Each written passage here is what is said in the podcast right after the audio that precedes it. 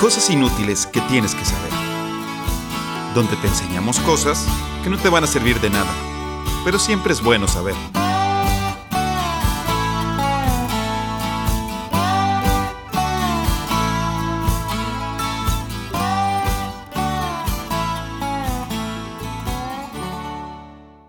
Hola, ¿qué tal? Eh, no, no está mal su aplicación de podcast. Esta semana sí hay cosas inútiles que tienes que saber, eh, con algunos ajustes. Yo estoy aquí, Luis Fernando, y me acompaña mi hermano Mario Alberto. Mario. ¿Qué tal a todos y todas? Bienvenidos a un capítulo más. Ya sé que no hemos sido las personas más cumplidas.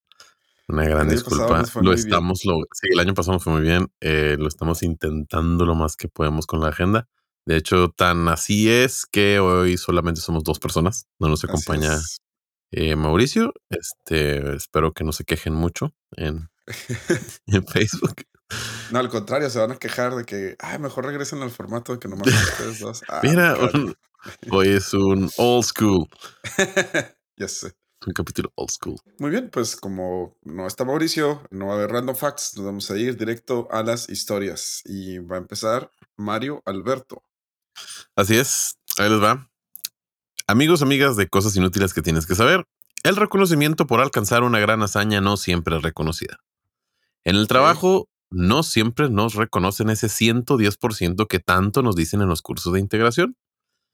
En la familia no te felicitan por todo un año sin quemar algo, tu pareja ya no te felicita por no olvidar su segundo nombre. A veces la vida no es justa con nuestros logros, mucho menos cuando se trata de nuestras locuras y o descubrimientos, que muchas veces son lo mismo. Bueno, pues déjeme contarle que existió una persona que muy consciente que si a los humanos no nos dan una palmadita diciendo eso o una galleta después de levantar el plato de la mesa, pues digamos que no nos incita a seguir esforzándonos. Esta persona se llamó Wisi. ¿Es Smith? No. Ok. Esta persona se llamó Alfred Nobel. Ah, así Alfred, quien nació en 1833 en Estocolmo, donde se dedicó a ser un químico, ingeniero, escritor e inventor. Ándale. Me encanta como antes era así como bien como ah, dedicarte a muchas cosas. Yo estoy que tiro una de las tres que hago y ya sé, yo tengo que tuve que sacrificar una para para hacer otra, no puedo hacer más de dos al mismo tiempo y y lo deja tú todas dijeras de que no, pues era ingeniero, mecánico, o sea, cosas como que unidas. No, no, escritor, químico, este, o sea. Sí, ya sé, de que se reparo computadoras y celulares. Ah, ah No, no. No, mira, domo caballos y reparo neumáticos en las tardes. y, soy astrónomo en las noches. Ándale, soy astrónomo. Después de llegar a mi curso de filosofía, todo. Obvio, sí, sí, sí. Bueno, pues este compa, eh, dentro de lo mucho que le tocó inventar, hizo algo que digamos no cambió mucho a la humanidad para bien. Al menos no si se le daba un mal uso a su invento. Ok. Este compa inventó la, pues ya sabe, la dinamita. Así es. Así es, ese explosivo tan famoso fue creado por nuestro compa Alfred. También tenía una empresa de cañones y de armamentos, ¿eh? O sea, sí, sí, sí, sí, Era un hombre de guerra. O sea, sí, no es que, ah, pues la dinamita, pues más o menos. No, no, no, también hacía cañones y balas. Ah, ah, sí, sí, sí, también hacía armas. sí. Ay, pero la dinamita se hace en construcción. No, también no, no, no. No, vendía cañones. vendía cañones. pues la leyenda dice, y digo leyenda porque sabrá Dios qué pasaba exactamente por la cabeza de nuestro protagonista cuando decidió que ya había hecho demasiado mal a la humanidad Así que decidió dejar algo bueno que perdurara sobre todo y limpiara su nombre. Creó los premios que llevan su mismo apellido y los cuales usted, amigo amiga, muy probablemente sí recuerde. Así es, Alfred Nobel fue el creador de los premios que llevan su apellido, los premios Nobel. Estos famosos premios se caracterizan por otorgar la presea más grande a las personas que hagan una significante aportación a la ciencia. Los premios se instituyeron en 1895 como última voluntad de Alfred antes de morir, pero no fue hasta 1901 cuando comenzaron a entregarse de manera recurrente. ¿Por qué seis años? Se estará preguntando usted. Bueno, pues muy fácil. Dentro de buscar cuánto tiempo fue entre que murió y, Qué bueno, qué bueno que lo contestaste. Sí, no, sí lo dije, pero yo sé que no hicieron la conversión. No hice la conversión. De hecho, apenas estaba googleando cuando murió Nobel. Aunque yo sé que lo Me lo va a preguntar, me lo va a preguntar. bueno, fueron seis años porque esta persona dejó una gran cantidad de dinero y pues técnicamente se hizo es, ah, no puedo creer que ojalá estuviera Mauricio aquí para que me nos dijera cómo se llama esa cosa que crean para que no sé si es un fideicomiso o un fondo. Ah, sí. Ah, no. El único que no es cierto. Esto, sí, sí. Jamás. en 30 capítulos no hemos necesitado requeridos. de, de, las habilidades de la carrera de Derecho de Mauricio y el único capítulo que, en el que lo necesitamos creo que es un fideicomiso. Entonces tuvo que hacerse el fideicomiso porque cierta parte del fideicomiso, no, no puede ser fideicomiso, es un fondo, algo. Bueno, cierta parte de todo el dinero que dejó con los intereses se iba a pagar los premios porque e, el premio consiste en una medalla de oro de 18 quilates, un diploma y una suma considerable de dinero. Por ejemplo, en el 2013 eh, fueron 8 millones de coronas suecas que vendrían siendo 874 mil euros, que vendrían siendo 16 millones de pesos. Sí. Sí, ¿verdad? Por ahí, 16 millones de pesos en 2003. Entonces, sí, es una muy buena lana.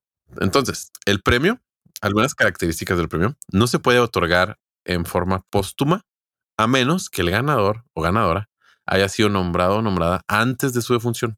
Fíjate que eso sí yo no sabía. Porque, por ejemplo, digamos que tú para tu doctorado trabajas con un profe y luego el profe muere y tú terminas el estudio del doctorado, o sea, la tesis la terminas a los cinco años y eres nominado al Nobel, pues tu profe no lo va a poder ganar. Mm. Qué rara regla.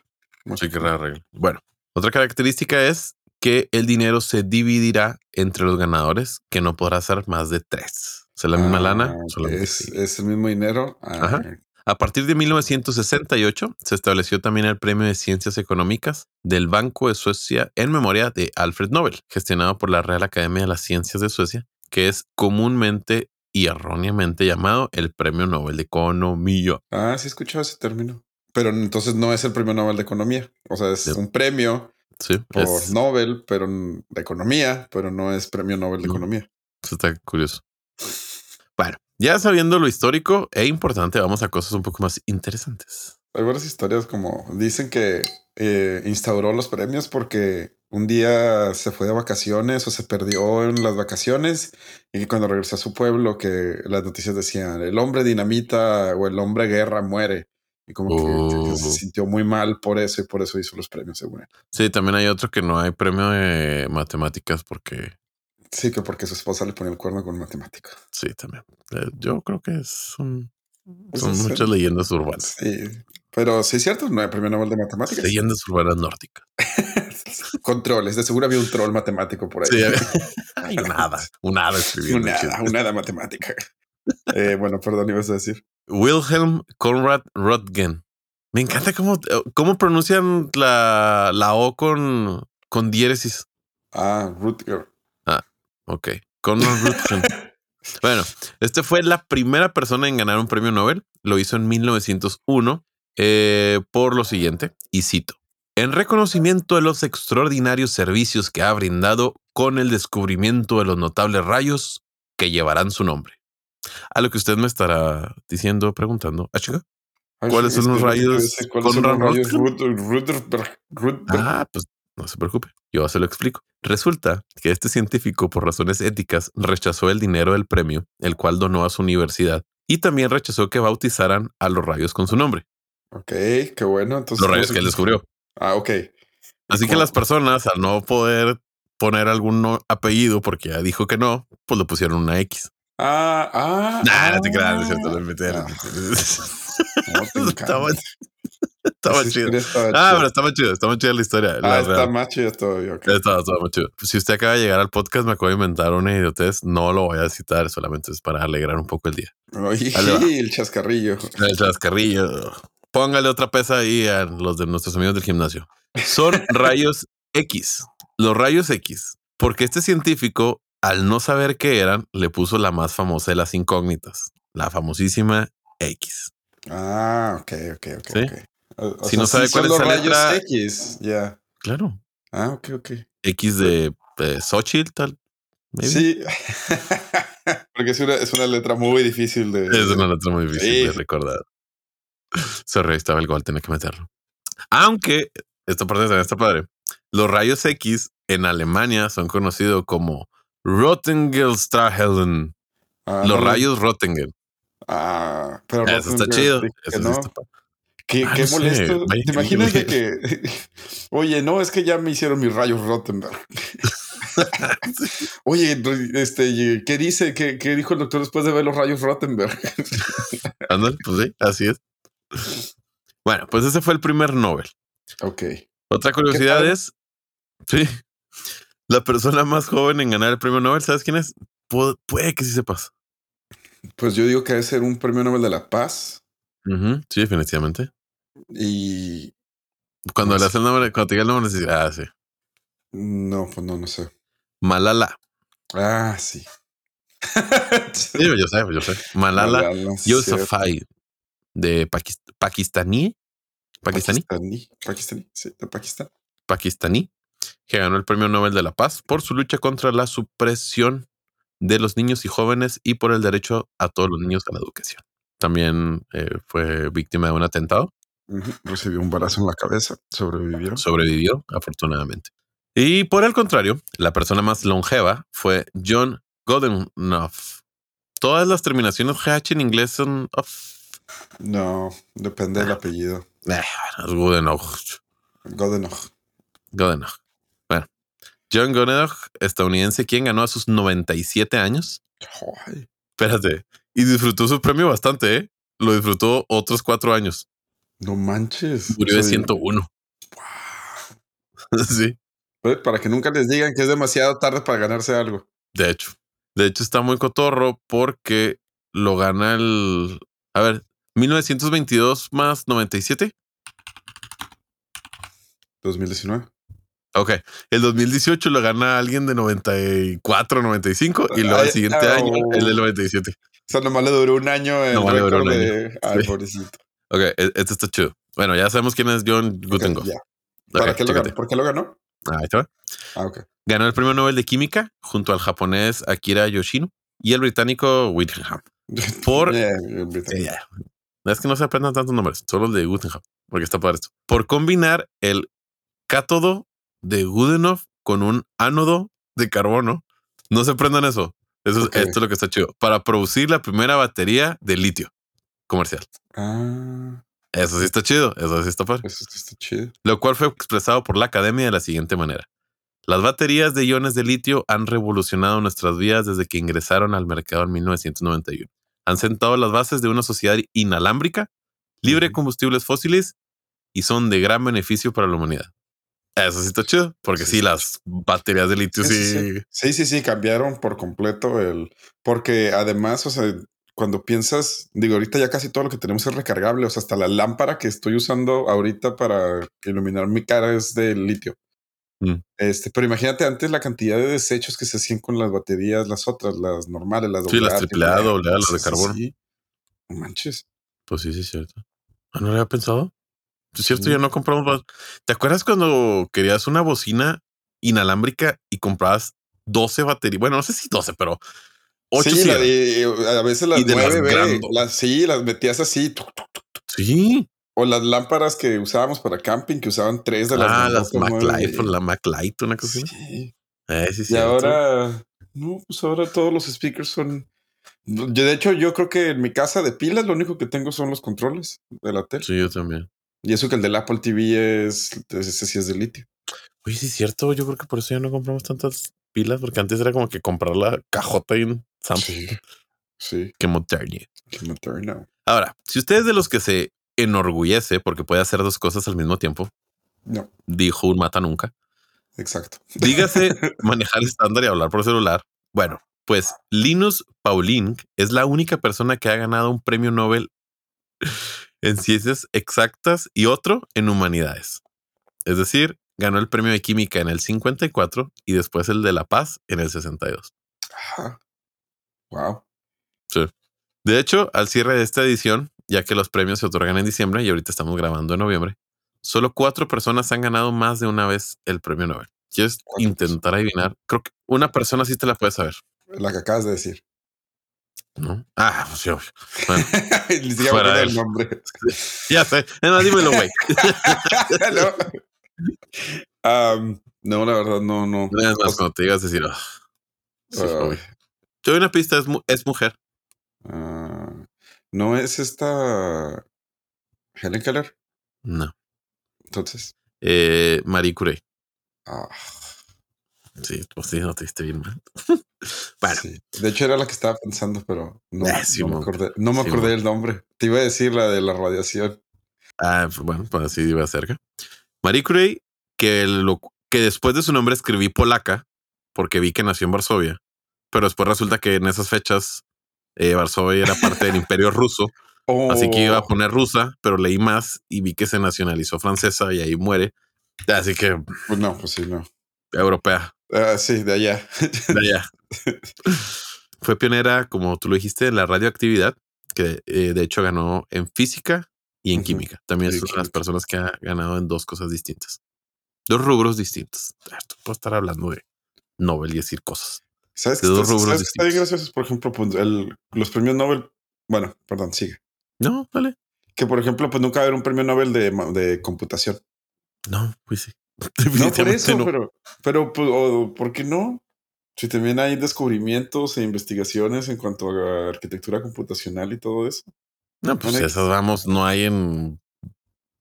O sea, lo que me refiero es que todas las tecnologías nuevas, todas las carreras y tecnologías nuevas no van a ser agregadas. O no sé si se han agregado nuevas categorías. Por ejemplo, eh, el de medicina como que le agregaron el, era fisio, no sé qué cosa, y le pusieron medicina. Ah, ok. Por lo que estuve leyendo.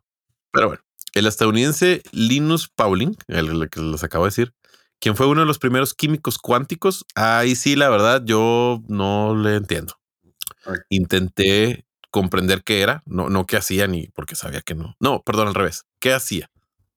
La física cuántica, la química cuántica por lo que entiendo es que a tamaños moleculares la física y la química no actúan con las mismas leyes de los tamaños normales, ¿sabes? Sí, sí, sí. E, es, básicamente eso, que las leyes de la física que conocemos en el mundo en el que vivimos nosotros no funcionan, no existen en el mundo cuántico. Sí, e, e, hasta ahí llegué, ya después, por más que pero eh, digo, ahora sí que es física cuántica, güey. O sea, pues, creo que, sí. creo que sí podemos decir no, no. No, sí, sí, es que es un tema súper. Desde el momento en el que un estudio, o sea, en el que si estás haciendo el experimento, vas a tener un resultado diferente si no estuvieras haciendo el experimento. Si lo estás viendo. Ah, sí, el, de. ese es el, del gato, ¿no? No, no es el del gato, es el de. Sí, sí, sí, es el del gato de Schrödinger. De ahí viene, porque, el, eh, porque en el experimento que es real, si disparas este, electrones y los estás ah, viendo, pasan por una rendija y si no, son, o sea. sí, sí, sí. Sí. Según, yo lo según yo lo estamos confundiendo con otro experimento de que si volteas a ver no sé qué rayos se ordenan. Sí, por eso. O sea, si lo estás viendo cuando pasa, se ordena porque tiene que. Se... Pero tiene que ver con el gato. Sí, el gato de Schrödinger fue cuando Schrödinger dijo eso es bien ridículo. Pues entonces, si tuviera, si meto un gato en una caja con, con un, con el núcleo de no sé qué, que sería como radioactivo, dice si es positivo, explota y mata al gato, y si es negativo, pues no explota y el gato sigue vivo. Entonces, mientras no abra la caja, el gato va a estar vivo y muerto al mismo tiempo. Porque el, electrón el electrón cuando no lo estás analizando tiene, vive en una onda, en una región entre positivo y mm. negativo. Hasta que lo analizas es cuando se colapsa completamente. Ay, no. Ay, no. Bueno, gente, pues usted no colapse. Sí, continuamos sí, con el tema porque se pone bien intenso esto. Bueno, eh, continuamos con el estadounidense John Barden, quien ganó dos veces el premio de física. Fue invitado a participar en el proyecto Manhattan el cual rechazó, que por cierto ve la uh. película, está buenísima. Sí. En 1945 empezó a trabajar en laboratorios de Bell de New Jersey, realizando investigaciones científicas alrededor de los semiconductores. Está chido. Ok. Ok. Este compa se. Ok. Investigaciones científicas de los semiconductores. Ok. Junto con otros dos vatos, Shockley y Brighton. Mm. Aprendes de Shockley nomás. Habían intentado construir un nuevo tipo de amplificador diferente de los de las válvulas termoiónicas. Eso olvídalo. Basándose en las investigaciones sobre semiconductores de Chuckley, lo intentaron con óxido de cobre sin éxito. Barden logró construir junto con Brighton el dispositivo con germanio. Es otro otro elemento. En el 51, terminando con el desarrollo del transistor. Ah, qué chido. Ajá, ahí sí ya cambian las cosas. A pesar de esto, Chukli, que era el que había comenzado este experimento, postulaba que el mérito debía ser únicamente suyo, puesto que fue su idea original. Barden se enfadó mucho, lo cual terminó con Britten gritándole, demonios Chukli, en esto hay suficiente gloria para todos. Ok. ¿Cómo se pronunciará Chukli, güey? Porque siento que lo estoy diciendo repilante. Eh, sí, de hecho, cuando está es Chockley, ¿no? ¿Chocli? Ah, no estuve tan lejos. Ajá, Chockley. Debe ser Chockley. Pero Chukli está muy feo. Sí, no sé dónde sacan la U, pero bueno. Chocli. Ah, pues sí, es cierto. Ok. Amigo, amiga, si usted como yo tuvo que googlear qué es un transistor, no se preocupe, aquí lo tengo para usted. El transistor es un dispositivo electrónico semiconductor. Permite el paso de una señal en respuesta a otra. Se puede configurar o comportar, que es lo más importante de un transistor que se puede configurar. Y así que no, ahí no me pregunte más. El transistor se encuentra prácticamente en todos los aparatos electrónicos como radios, televisiones, computadoras y eh, habitualmente dentro de cualquier circuito integrado. Chido. Es básicamente lo que hace que las computadoras funcionen. ¿Ves? Por eso no hay premio Nobel de computadora. Mejor se lo damos al vato del transistor. Ah, ok. De hecho, yo creo que muchos de los estudios en cuanto a computación, o sea, por ejemplo, computación cuántica y todo eso, los podrías ¿Qué? terminar metiendo en física, computación cuántica.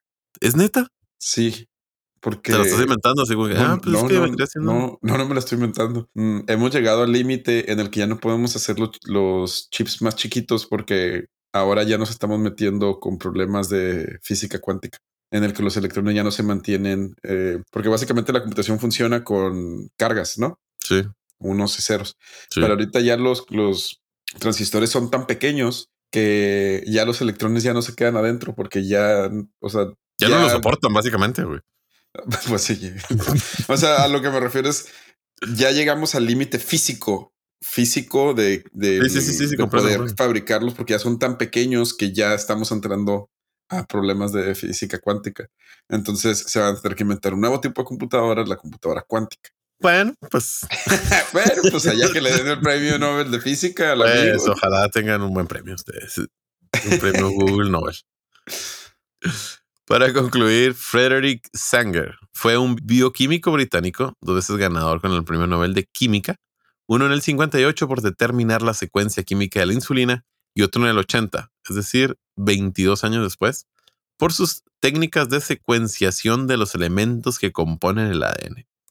Ay, Sí, está muy intenso. Bueno, esto fue al cierre del 2021. Ahí sí algo pasó en el 22, pues ahí me comentan.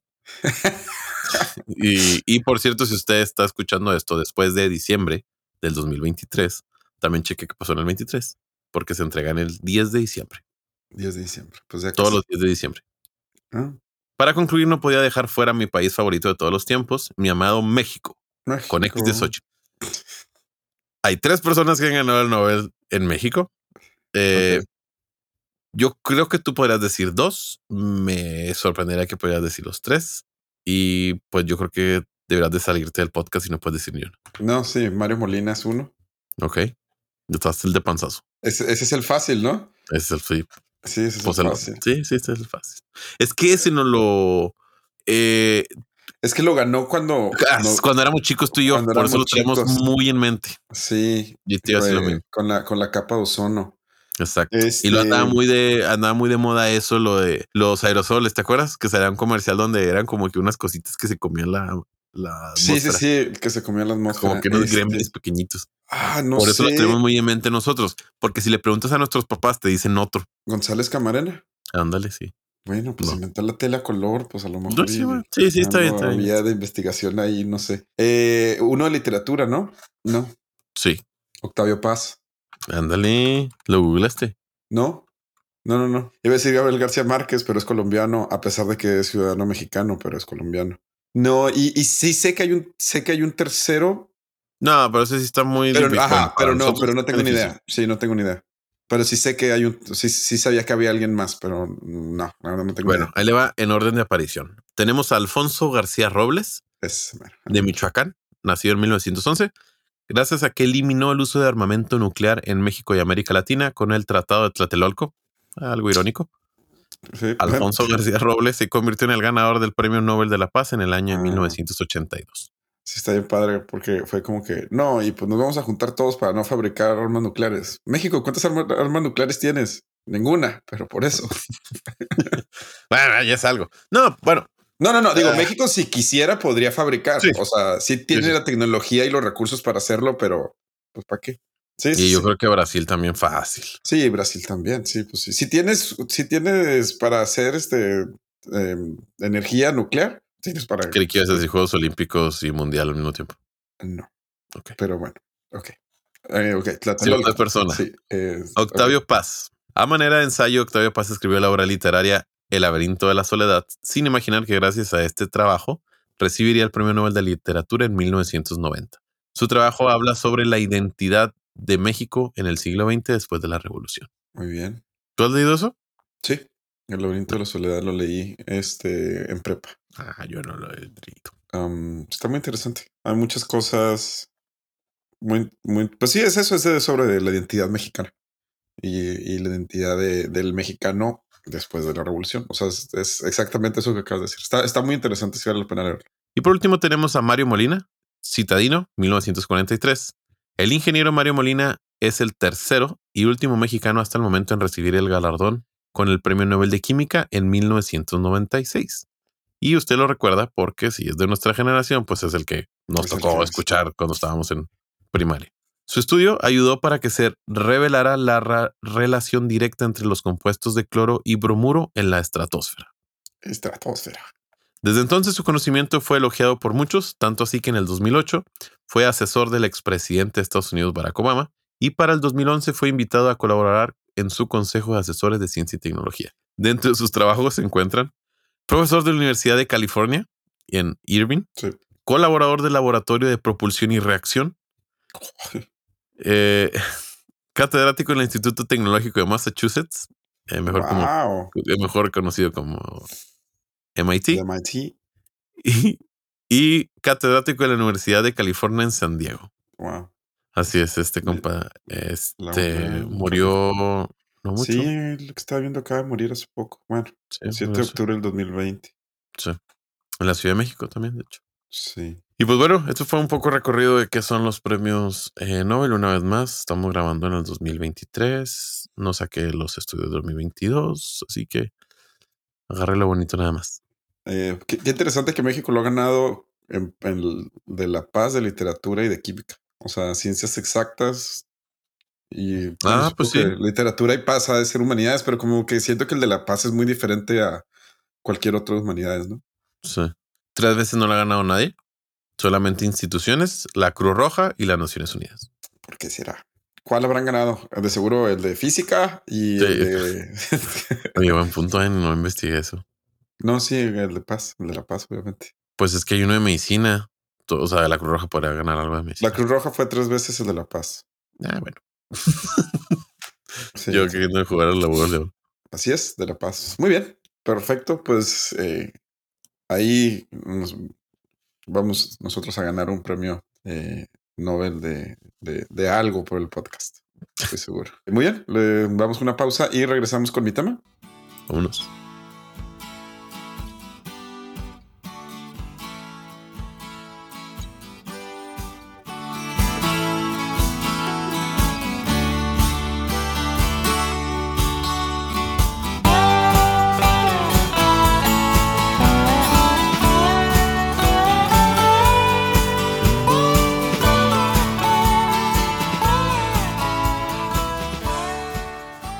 Bien, y estamos de vuelta con mi tema. Nuestra historia del día de hoy empieza en una pequeña isla en San Francisco, la cual es tan famosa que solo mencionar su nombre, mucha gente va a saber a qué me refiero.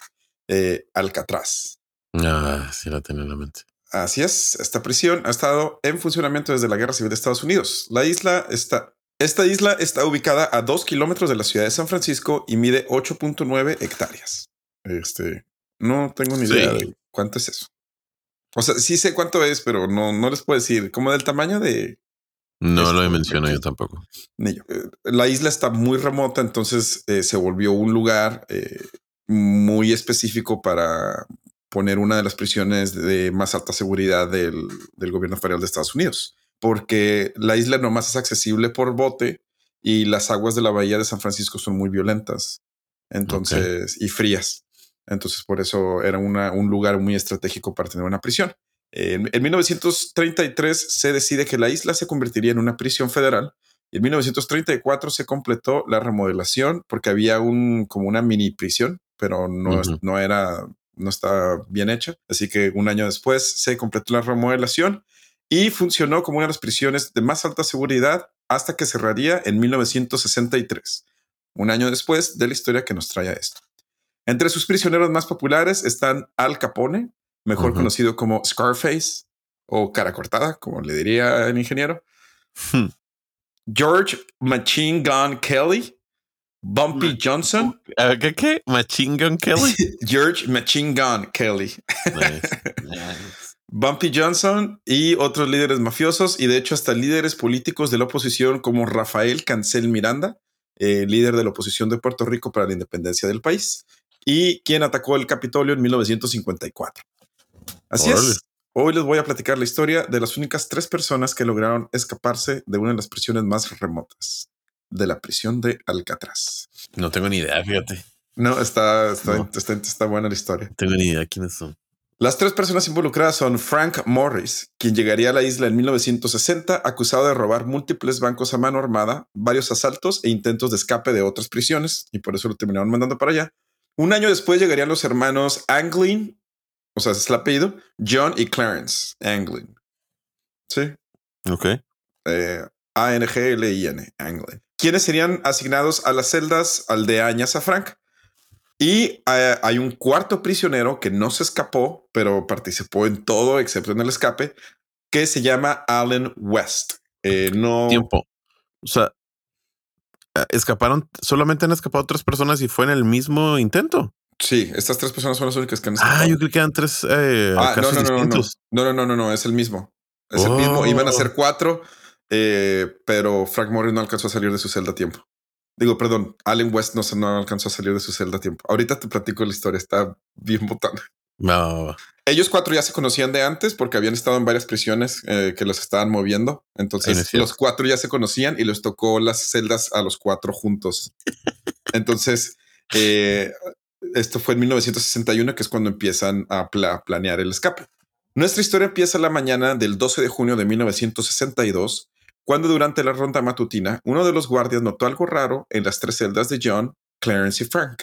Los prisioneros seguían dormidos y no respondían a los llamados del guardia, hasta que golpeó a uno de ellos con su batuta y la cabeza del prisionero rodó y se dio cuenta de que pues no era el prisionero y se cayó y se le rompió la nariz. Entonces, los guardias... Pues era un maniquí.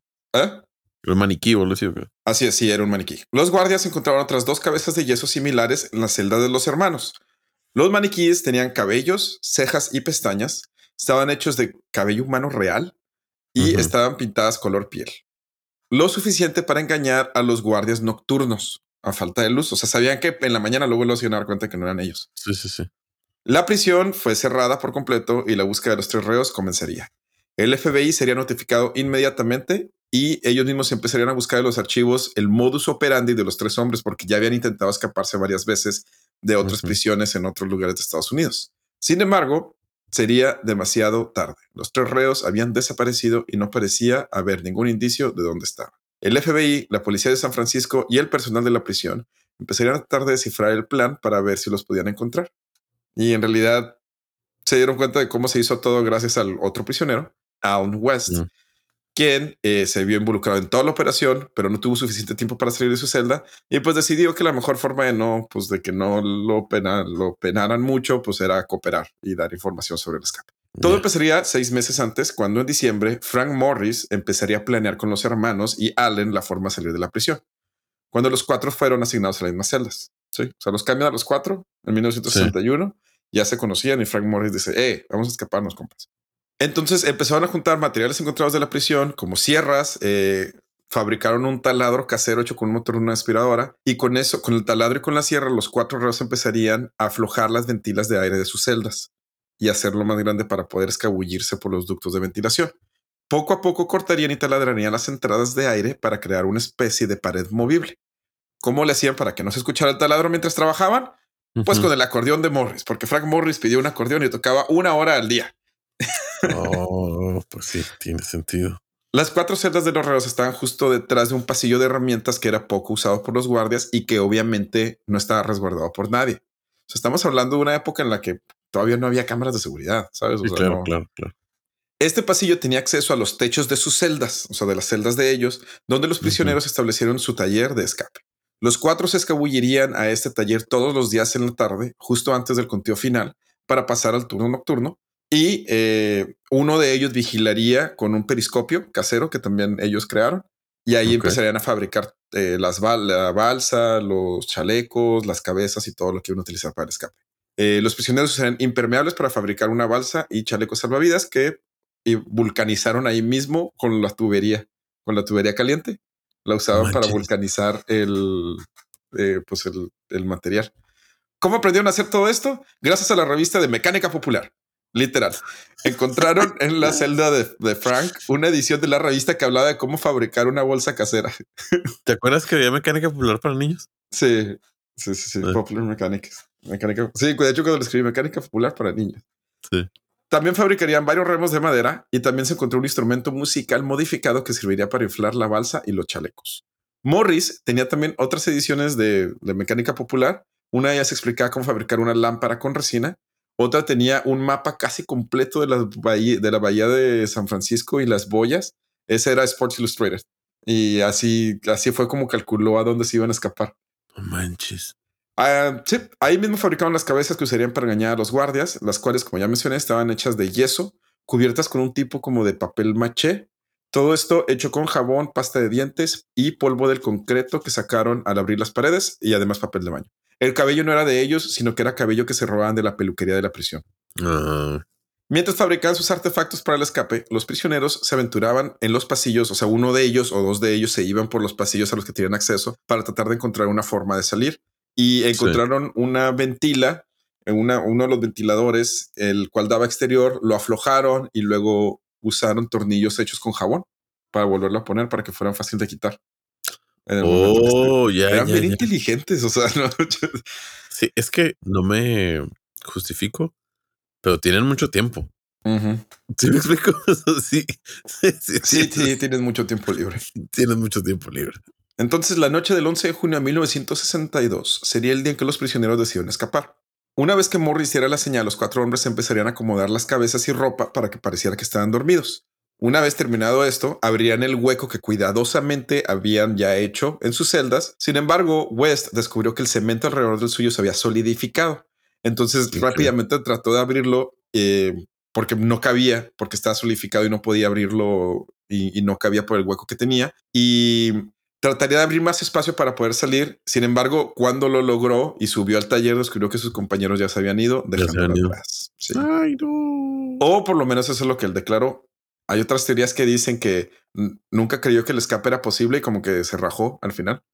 Em, hay otras teorías que dicen que lo dejaron, o sea, que no le dijeron a tiempo y se escaparon ellos para, dejar a alguien y para tener un chivo expiatorio. Como que chivo expiatorio. Sí, o sea, alguien a quien le echara la culpa, que le pudiera echar la culpa al gobierno, o sea, la policía y, o sea, pues por lo menos habían eh, que atraparan a uno, ¿no? Mm. Una vez en el taller, bueno, ya, eso es lo que le pasa a nuestro amigo West, que se queda ahí. Los otros tres eh, llegan al taller, agarran sus cosas y se empiezan a escabullir entre pasillos y tuberías para llegar a la ventila, que como habíamos dicho, ya deben retirar. Rápidamente quitarían la cubierta y saldrían al exterior donde se pondrían sus chalecos, caminarían al noreste de la isla, justo en el punto ciego de las múltiples linternas de seguridad. O sea, había un punto en el que no, por cómo se movían las linternas, ahí nunca se podía iluminar. Sí. Llegando ahí, inflarían la balsa usando una concertina modificada que ya mencioné. Eh, si no sabe qué es una concertina, es como el ukulele de los acordeones. Ok. ¿Sabes cuál de los chiquitos esos? Así que entonces ese lo modificaron para poder inflar la balsa con eso. Y se cree que cerca de las 10 de la noche se subirían en la balsa para remar hacia la oscuridad en las peligrosas aguas de la bahía de San Francisco. Su objetivo, la isla Ángel, a 4 kilómetros al norte. Como ya les comenté, el escape no sería descubierto hasta el día siguiente y se empezaría una exhaustiva búsqueda de los prisioneros los siguientes 10 días. Ninguno de los tres hombres fue encontrado, ni vivo ni muerto. Lo que sí encontraron fueron varias de las herramientas que usarían para su escape. Entre ellas se encontraría uno de los remos en la costa de la isla Ángel, un paquete envuelto en plástico con nombres, fotos, cartas y direcciones de familiares de los hermanos, restos de impermeables que se cree formaban parte de la balsa y uno de los chalecos salvavidas desinflado, pero sin marca de sangre ni restos orgánicos. Esto es lo único que encontraron. Sí. El FBI deduciría que los hombres murieron ahogados y esto lo basaron casi completamente en que lo único que llevaban consigo eran objetos personales. Entonces, el haber encontrado envuelto en plástico las fotos, direcciones y todo de los familiares de los hermanos, pues, pues lo que dicen es, si ya se tomaron la molestia de sacarlo de la prisión, pues no lo van a dejar ahí tirado en la isla, ¿sabes? O sea, se van a regresar por él. Entonces, eh, más o menos en eso fue en lo que basaron toda su deducción. Hay otra cosa también. En octubre de ese año, cuatro meses después del escape, un barco noruego reportó a la Marina que el 17 de julio, o sea, un mes después del escape, habían visto un cuerpo humano flotando cerca del Golden Gate, pero que no recuperaban el cuerpo y pues no lo reportaron hasta después. Pero ese sería el, lo único cercano a reportar el, el cuerpo de alguien en la bahía. Sin tomar en cuenta el avistamiento del cuerpo, existen otros motivos por los cuales el FBI asegura que los prisioneros murieron en el intento. Uno, el haber encontrado los objetos personales que ya dijimos. Dos, la segunda parte del plan era que una vez en tierra, los cuatro, o en este caso tres, prisioneros robarían un carro y ropa de gente en la isla para poder escapar. Sin embargo, no hubo ningún reporte de asaltos o robo de carros en los días que siguieron el escape. Pues Tres, el escape de la bahía es, incluso hoy en día, un reto para mucha gente. Las aguas de la bahía son muy peligrosas, sobre todo de noche sin la iluminación adecuada. Y cuatro, el FBI nunca encontró evidencia que probara que alguno de los tres había sobrevivido o hecho su vida en alguna otra parte del mundo. El 31 de diciembre de 1979, 17 años después del escape, el FBI cerró el caso transfiriéndole al US Marshal Service, quien siguió y sigue todavía investigando, aunque ya muy ligeramente, en caso de que alguno de los tres siguiera con vida. Esto obviamente pues ya es casi imposible si consideramos que Frank Morris nació en 1926 y los hermanos en 1930 y 1931. Sí, claro. Alan West, el que se quedó en la prisión, no sería acusado de intento de escape y de hecho sería transferido a una prisión de menos seguridad, donde cumpliría su condena en 1967. Sin embargo, volvería a la prisión un año después y luego en esa prisión mató a otro prisionero en un ataque racista, lo sentenciaron a cadena perpetua y murió de peritonitis en 1978. No, pues no. Que a, él, le gustaba vivir en las cárceles. Sí, así es. Así que pues, murió en una. Pero hay cosas medio interesantes sobre si sobrevivieron o no. El misterio se mantiene ya sobre todo con la familia. La familia de los hermanos reportaron que en varias ocasiones recibían postales y cartas, la, uh. la mayoría de ellas sin firmas, pero otras firmadas por Jerry o por Joe, o por Jerry y Joe, que dicen que son los mm. nombres que se, que se pusieron. La madre de los hermanos recibiría flores de manera anónima cada día de las madres después del escape hasta su muerte en 1973. Y dicen que dos mujeres muy altas y con mucho maquillaje que nadie conocía acudieron al funeral. Y de igual manera, dicen que dos hombres desconocidos con barba acudieron al funeral del padre en 1989. Se pararían enfrente del féretro, llorarían y se irían sin hablar con nadie. Quién sabe. Hubo varios reportes de haber visto a los hermanos. ¿A poco no reconocían a los hermanos y llegar hoy? Pues quién sabe. No sé. Hubo varios reportes de haber visto a los hermanos o a uno de ellos durante los años 60 y 70 en Georgia y el norte de Florida, y de hecho hasta Brasil llegaron según esto, según las teorías. Mm. El misterio sigue vivo en la memoria de la gente. En el 2003, Mythbusters probaron que sí era posible escapar de Alcatraz en un bote hecho de la manera que lo hicieron los prisioneros. Uh. hubo un capítulo especial sobre eso, sobre Alcatraz. Le hicieron todo. Hicieron la fabricación, hicieron el escape y sí, sí lo lograron. Una investigación en 2014 de las corrientes marinas de la bahía concluyó que los prisioneros pudieron haber llegado a otra isla, dadas las condiciones de ese día, y que en caso de haber abandonado las cosas en la bahía, la corriente la arrastraría a la isla Ángel, que es donde se encontraron todas las cosas de la balsa. Okay. Un documental del 2011 de National Geographic mostraría evidencia que el FBI prefirió ignorar o no mostrar al público. Entre ellas que la balsa sí fue encontrada, dicen, en dicha isla y que se habían encontrado huellas caminando a la isla, Además de que sí hubo un reporte de robo de una troca azul Chevrolet 1955 pues ese mismo día. Y al día siguiente hubo un reporte de la Policía Estatal de California de un motociclista que eh, chocó y reportó que tres hombres en una troca Chevrolet azul lo rebasaron violentamente, forzándolo a salirse de la carretera. Pues ahí está. Si siguen con, bueno, pues ya ahorita sería bastante difícil que siguieran con vida, pero eh, por lo menos sabemos, o sea, no, nunca vamos a saber con seguridad qué fue lo que le pasó a John, Clarence y Frank. Y esta es la historia de El escape de Alcatraz. ¿Está chido? No, fíjate que no sabía que había sido en un solo acontecimiento. Sí, yo, yo, yo creo, yo sí tenía la idea de que había sido solo uno. No sabía que hubo mm. un cuarto que no se escapó. Eso sí, no. Pues Qué desesperación no poder salir, ¿no? ah.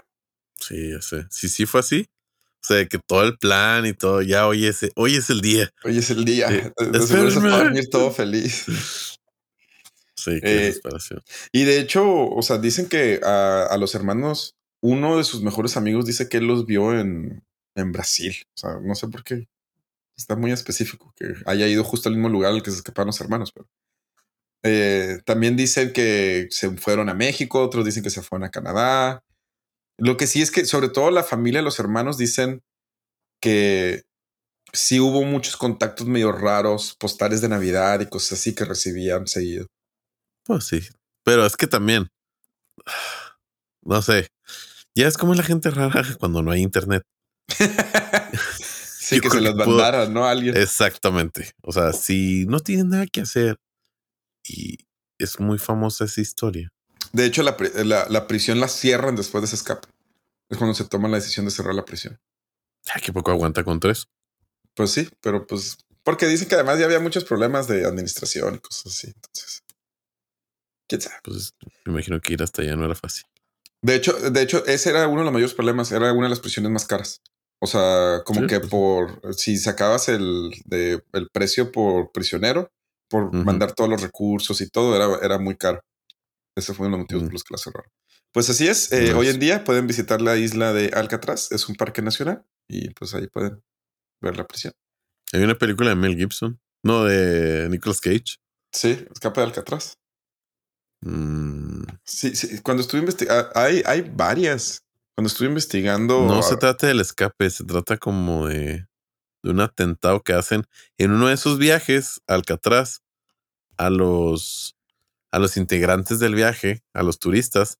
dicen, ¿quieren ah. saber lo que significa estar en la celda? Los meten en una celda, pero sí los encierran. y luego llega un, y un equipo terrorista y como, perdón por estar aquí, pero son nuestros rehenes. Ah. Sí, está con Hay una, hay una película de 1979 que, que se llama Escape Alcatraz con Clint Eastwood. Clint Eastwood hace el personaje de Frank Morris. Pues así es. Oye, hicieron algo interesante. Bueno, bueno, interesante en delitos? Ah, creo que fueron, casi todos fueron robos de banco. Mm, cuando era Pero múltiples. Eh, sí, era muy común en ese entonces. Y múltiples robos de banco, asaltos a manos armadas, fraude, todo ese tipo de cosas. ¿Crees que en promedio se, se robe más dinero de bancos ahorita que antes? Toma en cuenta los fraudes electrónicos, obvio. Yo creo que se torro, ¿no? ahorita, ¿no? No sé. O sea, ¿cuánto serán lo, el porcentaje que le meten los bancos por robo? Si sea más ahorita, en esa época. Sí. Pues yo digo que más ahorita. Bueno, ¿te crees que sea? Pues que hacen en ese entonces, pues robaban el, cualquier banco que hubiera. Pues sí, pero ahorita roban a cualquier tarjeta de crédito de cualquiera. Yo me acuerdo, la primera vez que me clonaron una tarjeta, eran microcargos. Sí. Microcargos de dos pesos, uno de 40 centavos, así. Ni uno pasaba de 10 pesos, ni uno. Sí, para que no te dieras cuenta, ¿no? Para que, pues, que pudieras pues decir de que, ah, este, pues quién sabe. Y luego era en China. Eran microcargos en China. Sí, de hecho, cuando hablé, oiga, tengo unos cargos bien raros. Porque pues no, está muy raro. porque yo creí que eran de esos como que mini comisiones. Sí. Sí, por eso yo digo que por eso lo hacen. Sí. Para que Entonces hablé y me dijo, oiga, está muy raro, son unos, son algo que usted, creo que eran pagos de Alibaba. Ah, sí. Pagos de Alibaba en China. Y yo, no. No. No, ande, ande. Desde apenas compro en México. Sí, así batallo para Amazon. Usted me quiere poner Alibaba. Pues sí, así es la historia de El escape de Alcatraz. Chido, excelente. Bueno, pues con esto damos por terminado nuestro capítulo. Muchas gracias por acompañarnos. Mario, ¿algo que quieras decir antes de despedirnos? Nada más, muchas gracias por su paciencia. Eh, vamos a intentar lo más que podamos para poder grabar para el próximo miércoles. Eh, síganos eh, sintonizando. Muchas gracias. Gracias por seguir escuchando. Hasta luego. Bye.